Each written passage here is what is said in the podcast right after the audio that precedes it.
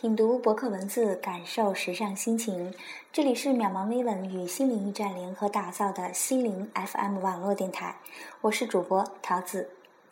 那么从今天开始呢，桃子将和您一起走进童年与幻想的世界。真正的儿童文学作家、儿童诗人，就是那些能够真正的回到童年的人。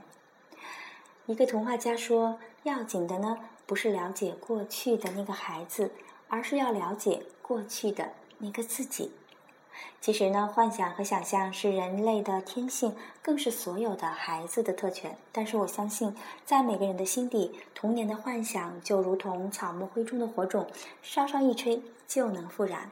或者说，我们每个成年人的精神世界里，其实一直都在等待一双小手的触摸。我们记忆的风灯也一直在期待一根火柴的点燃。这双小手，这根火柴，不是别的。就是那曾经伴随着我们整个童年的美好的想象。那么从这个月开始呢，我们的主题就从童年与幻想谈起。好了，朋友们，如果您喜欢我们的节目呢，欢迎您一键分享到您的朋友圈，让更多的人关注我们。我们的节目将会通过渺茫微文、心灵 FM 网络电台、心灵驿站同步更新。微信，如果您搜公众号“心灵驿站”在线参与节目的话，你还有机会获得十元的话费哦。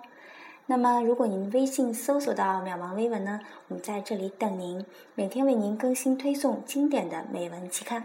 好了，朋友们，下期节目再见。